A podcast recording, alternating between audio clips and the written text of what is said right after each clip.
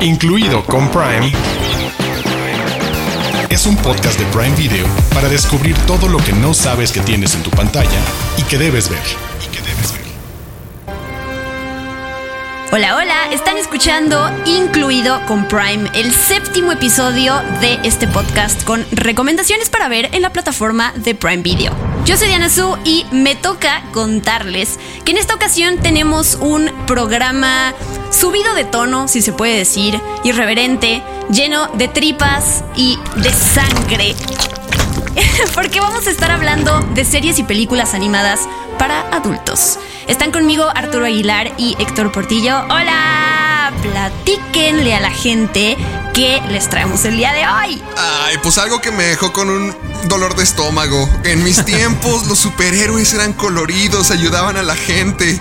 Hoy en día se sacan las tripas y los ojos. Tenemos demasiados superhéroes sangrientos hoy porque vamos a tener doble función de Prime Video. Diabolical en la serie spin-off de The Voice y también vamos a hablar de Invincible, la serie de Robert Kirkman, el creador de The Walking Dead, su serie animada, que nos pintó a todos de rojo hace unos cuantos meses, pues la vamos a retomar.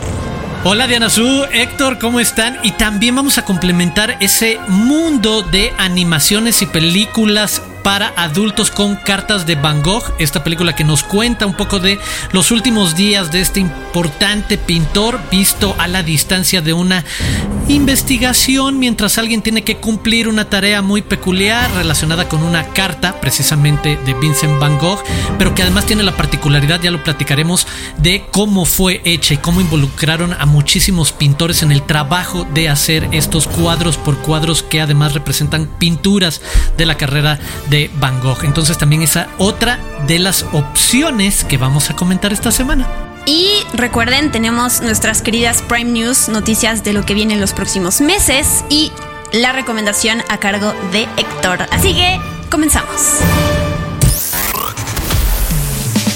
Los de casa. Los de casa. Títulos originales y exclusivos de Prime Video. Los de casa.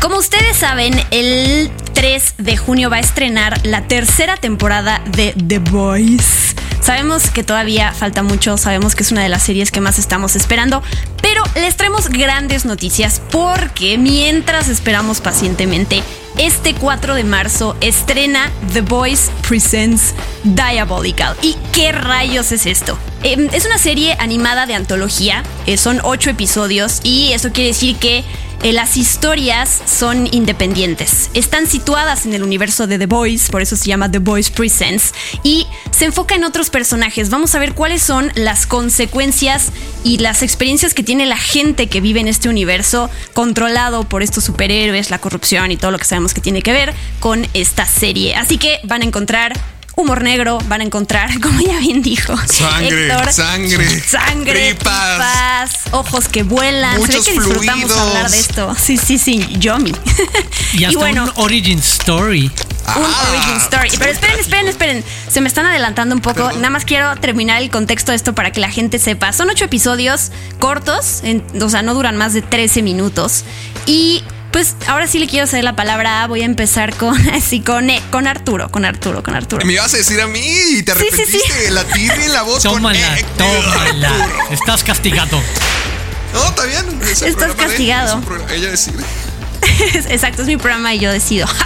Pero bueno, no, quiero. Así, quiero a ver, así es detrás de escenas, ¿eh? Todos los días, todo el día. Voy a llorar un día. O sea, voy a pretender que todo está bien y me van a hacer llorar un día de tanto bullying. Pero bueno, ese no es, no es este programa. Arturo, te quiero preguntar, después de haber visto los ocho episodios, ¿qué le puedes decir a la gente para que se enganche sobre la animación o sobre la duración, sobre los temas que presentan estos episodios?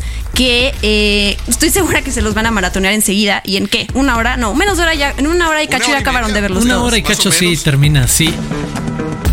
Y fíjate, justamente estaba pensando en eso mientras platicabas la, introducción, en lo difícil que es no seguirse con todos y cómo sería en una de esas atractivos darte un espacio entre ver tres o cuatro y en otra sesión aventarte otros. Pero ah, respecto a lo que me preguntabas, creo que el atractivo está en para la gente que quizás no le gusta o no conoce mucho de animación y de anime, vas a tener un catálogo de diferentes estilos y géneros y de cada una de estas historias que como dices son independientes, tienen detrás un estilo particular de animación o hacen referencia a los cómics originales o al anime o a, sabes como el thriller o terror coreano eh, en algún otro ejemplo.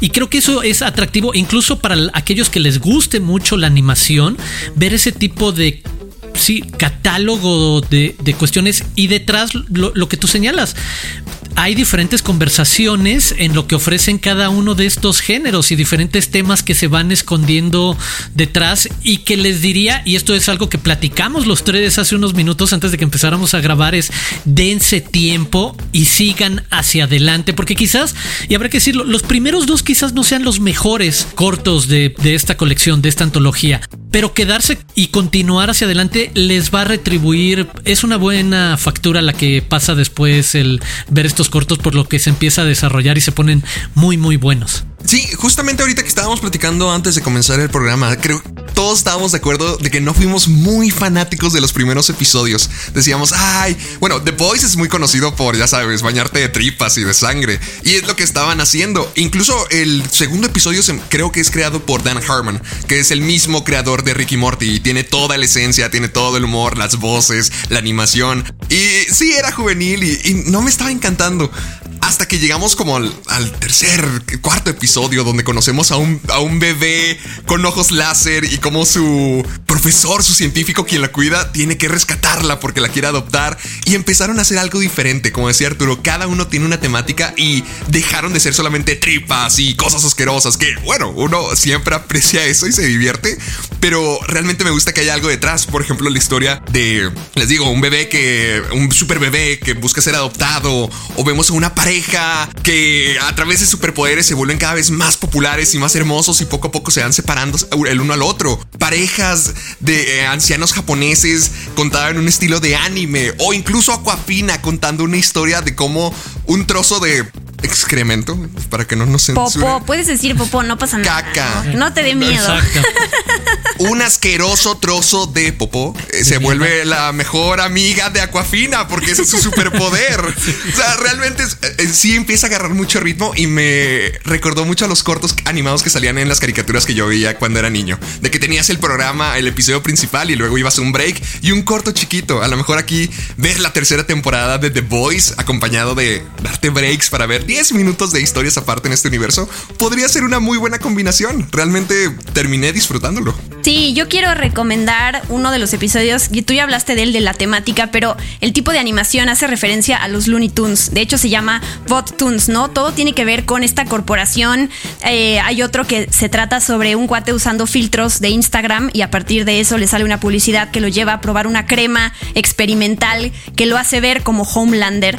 Entonces, es todas las repercusiones que hay de vivir en un mundo donde están estos superhéroes que conocemos. Yo me encantó porque también los episodios están llenos de easter eggs que hacen referencia a The Seven, o sea, estos superhéroes que amamos y odiamos también. Hay pósters, hay camiones en donde vemos a Starlight o donde vemos a, eh, a Homelander, donde vemos a todos y está padre también buscarlos. Y nada más quiero que, porque no quiero dejar de quitarle la palabra a Arturo, de que hable del último episodio de esta antología, de qué se trata y por qué también a la gente le va a encantar verlo. Es que eso, no, no decirles demasiado, pero si quieren saber como la historia del origen de cómo se integra a los Seven Homelander, ese es el corto que quieren ver. Y la manera además en la que la sátira, el humor negro con el que está retratado esta perspectiva, me parece que es un broche de oro para que se avienten esta hora y media de maratón de buena animación. Y a mí nomás me gustaría poder agregar que siento que estas historias son muy personales porque incluso el elenco que les dan voces a estas historias son los que están detrás de su creación. Por ejemplo, en, la de John y Sun Hee, que era la pareja de ancianos, no sabía que Andy Samberg fue quien la escribió.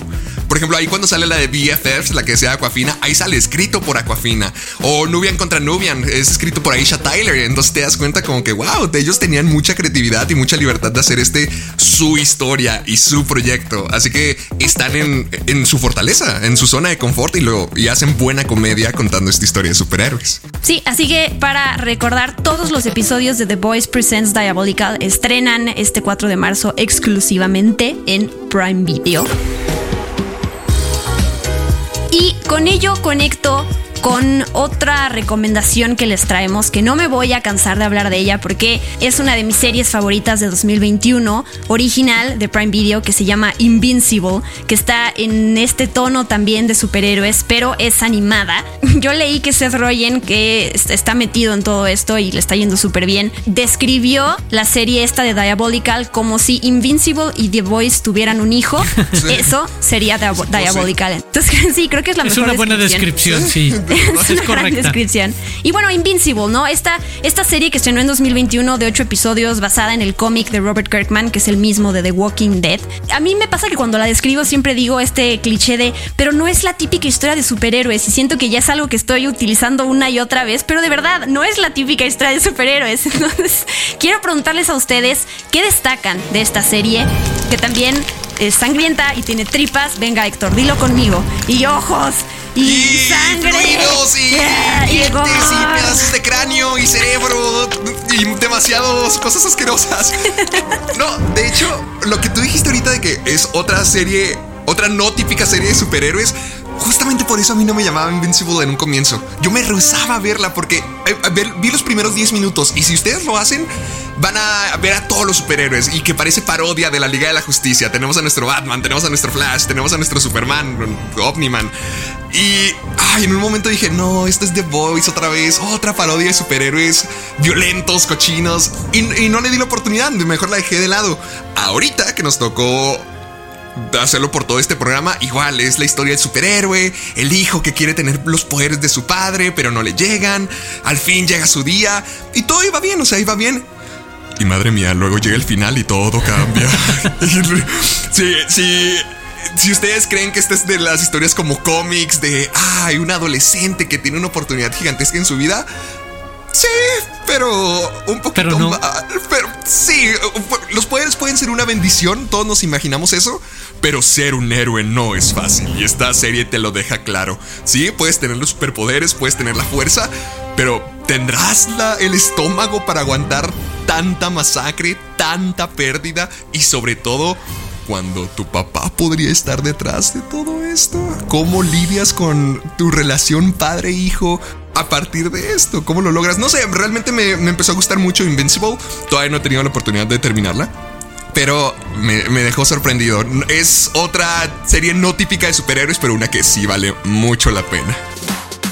Yo también puedo tratar de por qué no es una serie típica y es precisamente por eh, un poco lo que describe Héctor. Es, al final son los mismos elementos, pero ¿para qué los utilizas? ¿Para qué utilizas este retrato típico de una Liga de la Justicia? Unos Avengers, un grupo de superhéroes unidos para defender un planeta, un país o, o lo que sea.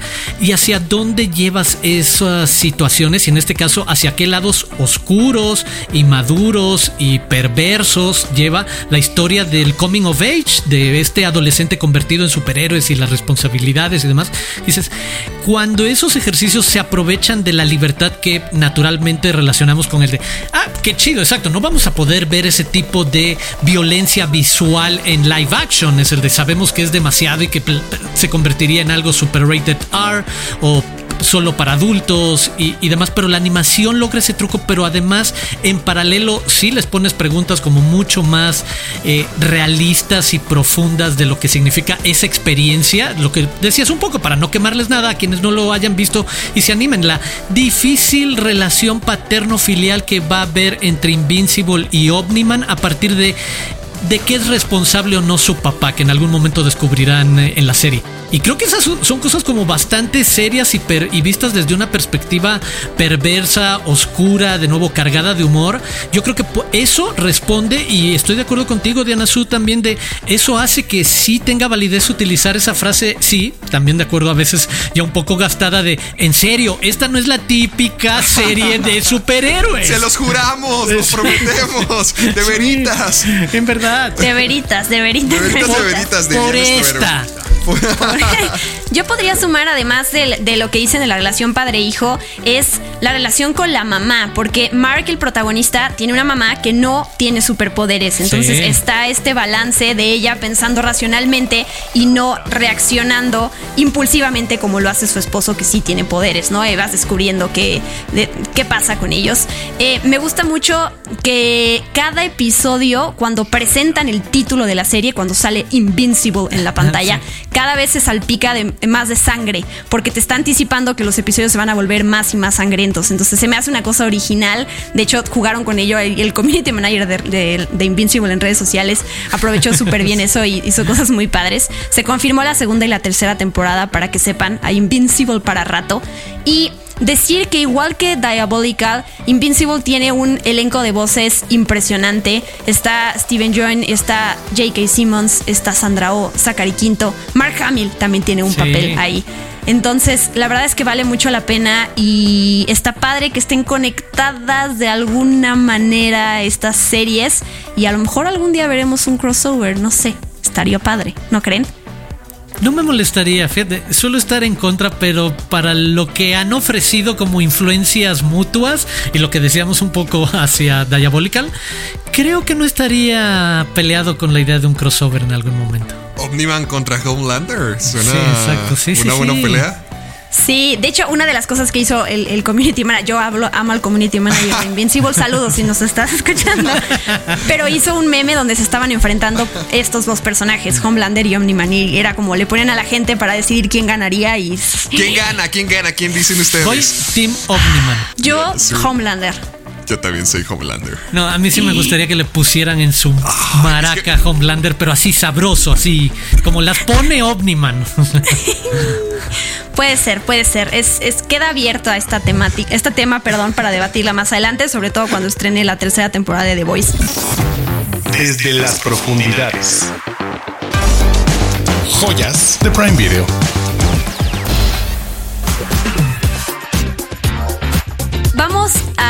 Cambiar de escenario, vamos a bajarle un poquito de, de, tono a estas recomendaciones que estamos haciendo para que tengan que ver con animación para adultos, porque no todo se trata de superhéroes y de, y de sangre, aunque si puedo tratar de relacionar la temática de la película que vamos a recomendar a continuación con sangre. De la sangre al óleo una oreja sangrienta. Ah, Lo, logró. Lo logré, lo logré. Eh, eh, más o menos. En, las otras series hay, eh, son trágicas. Aquí hay tragedia también. Ah. sin tanta sangre, pero nos mantenemos con la tragedia. Dibujos profundos. Dibujos profundos, ya hay que revelar. Nuestra tercera recomendación de este podcast es una película que se llama en inglés Loving Vincent, que la van a encontrar en el catálogo de Prime Video en español, como es el título en español, que es Cartas de Van Gogh, para cuando la busquen. Sé que este es un tema, la historia del pintor de Van Gogh, su muerte tan trágica, su vida tan trágica, de hecho, que hemos visto retratada en todos lados de todas formas. Pero esta película, de nuevo voy a recurrir al cliché de si es diferente, si es diferente y vale la pena. La verdad sí. ¿Verdad que sí? Y le quiero ceder la palabra a, Héctor, ahora sí. Oh, gracias. Perdóname, perdóname. Ah, gracias, señora. ¿Por qué? Gracias por escogerme. de nada, de nada. Porque esta película es eh, hipnotizante. Ah, uff. Bueno, imagínate que estuvieras atrapado en una pintura. Imagínate que las pinturas que ves se pudieran mover. No te tomaste nada, tranquilo, la leche que tenías a tu lado, todo tranquilo, relax. Solamente que Cartas de Van Gogh es una rotoscopía. Es una película donde cada frame es pintado con las mismas técnicas que utilizaba Van Gogh. Se supone que tardaron 10 años haciendo esta película y te lo dicen al comienzo de esta misma. Dejando aparte todo lo artístico de lado, aparte de todo cómo está producido esta película, me gusta mucho cómo es temáticamente es acerca de perspectivas, ya que tenemos que conocer a quién era Van Gogh en realidad, de pasarlo a conocer como un bueno para nada, un desgraciado, un inútil. Mientras más este personaje que está tratando de descubrir cómo fueron los últimos días de Van Gogh, más te vas dando cuenta del tipo de persona que era. Entonces eso a mí me gustó bastante. Para resumir esto que nos está contando Héctor, doy el dato que son 65, más de 65 mil fotogramas animados, cada uno es una pintura al óleo sobre lienzo, pintados a mano, ¿no? Y yo cuando supe este dato, la verdad, lo sabía antes de ver la película y también me ayudó a asombrarme cada minuto de ella. No sé si te. Creo que eso ayuda mucho contarlo antes de, recomendar la película. Y bueno, sé que tú eres muy fan, Arturo. De hecho, tú nos la recomendaste a nosotros para meterla acá. Espero que hagamos algún día otro, una segunda parte de animaciones para adultos, porque la verdad es que hay mucho que recomendar. Pero a ti, ¿por qué te gusta tanto esta? Estoy con ustedes. La parte técnica es simple y sencillamente asombrosa. Es extraordinario el trabajo que lograron hacer todas estas personas. Como dices, el, el tipo de animación sobre actores, utilizando las técnicas, etcétera. No voy a repetir todo lo que ustedes ya dijeron, pero que en el fondo también tiene esta otra parte que como película simplemente en el sentido más tradicional que a mucha gente le puede interesar de qué tipo de historia retrata, es ese thriller misterio que te engancha a tratar de descubrir un poco sobre la identidad de Van Gogh. Lo, que dice eh, Héctor es un poco lo que va sucediendo con este amigo que va entrevistando a diferentes personas y cada persona le cuenta una historia distinta de quién era Van Gogh. Y entonces vamos armando el rompecabezas de la identidad de ese pintor artista súper sufrido en la última etapa de su vida y qué podría haberlo llevado a esa situación en la que, pues bueno, se dispara y acaba muriendo en su habitación un par de días después. Pero creo que tiene eso, es además de la parte técnica que en serio, ya lo decía Héctor, te va a sumergir, te atrapa, te cautiva en esta forma de presentarlo. También tienes una historia bien interesante que te permite conocer un poco más de una de esas mentes atormentadas, pero que sí fue un punto y aparte en un momento y en un movimiento artístico como la pintura. Sí, Cartas de Van Gogh en su momento estuvo nominada al Oscar a Mejor Película Animada pero compitió contra Coco. Y sí. pues Coco. sí, toma, toma, o sea, Día de sí. Muertos vence todo. Sí, no, lo menciono, ya sé que a, a, mucha gente le importa o no le importa el Oscar, pero lo menciono porque quizá si hubiera ganado el Oscar hubiera tenido más visibilidad, ¿no? Más gente hubiera conocido la película, así que qué bueno que la estamos recomendando acá. Véanla, está en Prime Video y vean estas tres recomendaciones de animaciones para adultos que les tenemos. Y ya nos contarán después cuál les gusta más. Prime News. Noticias calientitas de Prime Video. Arrancamos nuestras noticias celebrando los premios que la película Coda ganó en la pasada emisión de los SAG, el sindicato de actores de la pantalla, ya que se llevó el máximo honor con el premio a mejor elenco en una película y además mejor actor de reparto para Troy Kotsur. Si no la han visto, no se la pueden perder, está disponible en Prime Video. Prime News. Otra buena noticia, la película de nuestro amigo arácnido Spider-Man Sin Camino a Casa estará disponible en renta y venta en la tienda Prime Video a partir del 24 de marzo. Si no la han visto o ya la vieron y la quieren volver a ver, es su oportunidad para disfrutar la película más taquillera de 2021. Prime News. A partir del 8 de abril estará disponible la película All the Old Nights, protagonizada por Chris Pine, Thandi Newton, Lars Fishburne y Jonathan Price, en la que podremos disfrutar una cautivadora historia de espionaje global, agentes de la CIA, escenas en Australia, Inglaterra y California, un poco de pasión y mucha traición. Pueden ver el tráiler en la cuenta de Prime Video Latam de YouTube. Prime News. También se anunció el estreno de la esperada película SOS Mamis, el spin-off de la exitosa serie web chilena del mismo nombre, que posteriormente derivó en un libro y en una obra del mismo nombre. En esta comedia veremos la vida de cinco divertidas mujeres cuando una de ellas tiene una deuda con la escuela, sin saber qué tendrán que hacer cosas absolutamente inusuales para resolver este problema. Estará disponible a partir del 18 de marzo. Incluido con Prime es un podcast de Prime Video. Estamos llegando al final de este episodio, pero todavía falta una última recomendación que corre a cargo de Héctor en esta ocasión. Y me gusta porque Héctor va a mantener la temática de este episodio y vas a recomendar algo más de animación para adultos, ¿verdad? Algo conocido como Anomaliza. Vaya que para adultos. Vaya, no, totalmente de acuerdo. Es para adultos, porque fíjense, yo vi Anomaliza cuando se estrenó en el 2015. Yo tenía como 17 años más o menos y me gustó mucho. ¿Qué, ¿De qué te ríes, Diana Su? ¿De qué se ríen todos? De cómo te fuiste del tema, sí. Pues miren, era, era ya por, No, por no, allá no, de aquí va, 1995. aquí va. Oh, la- Yo Bueno. este, estaba estudiando, Te, oh, sabía te voy a contar por qué. Te voy a contar. Espérate, Diana Su. Tú no puedes llegar al final de la historia. Te iba a decir, la vi cuando tenía como 16 años y la verdad es que no la entendí. O sea, me gustó, pero sentía que no había conectado con ella.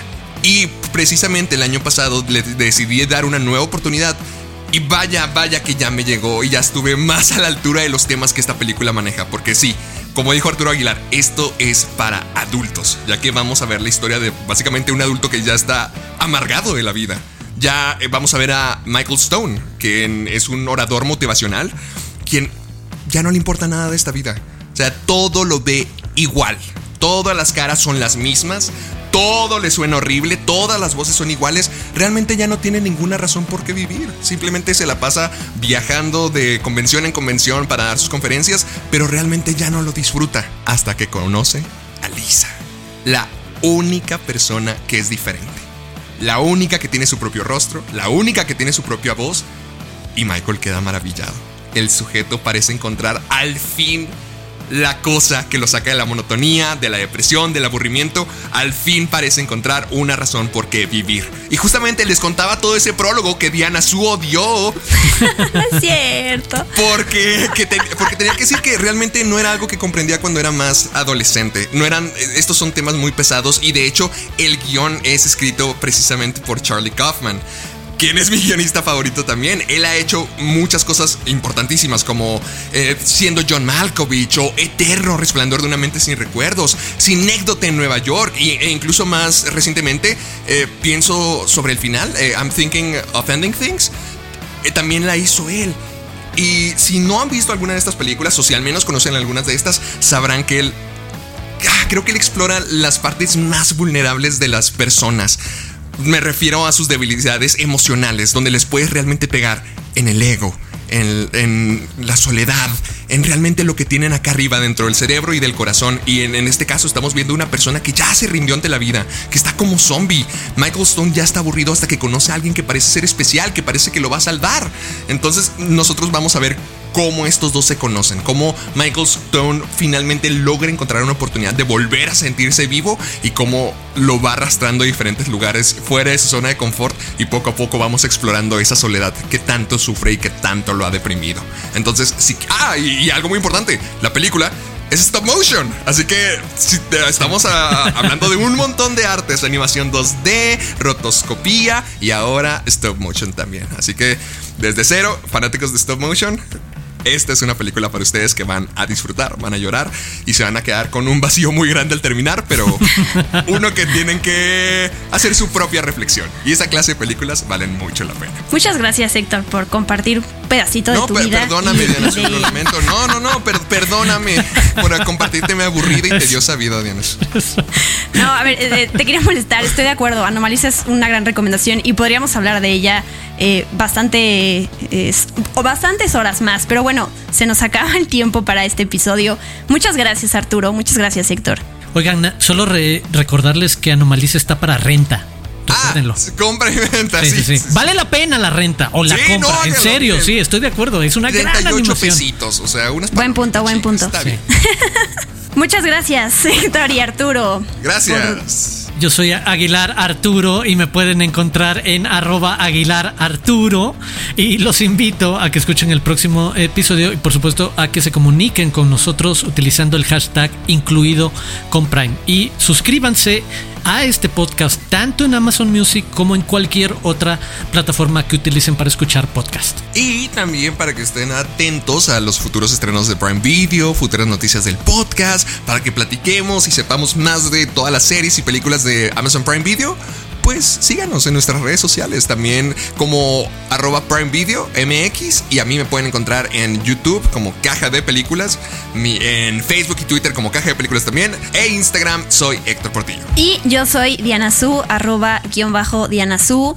Todas nuestras recomendaciones las pueden encontrar en la plataforma de Prime Video. Y muchas gracias por acompañarnos y soportar nuestras nuestros chistes, nuestros chistoretes. Nos escuchamos la próxima semana aquí en Incluido con Prime. Adiós.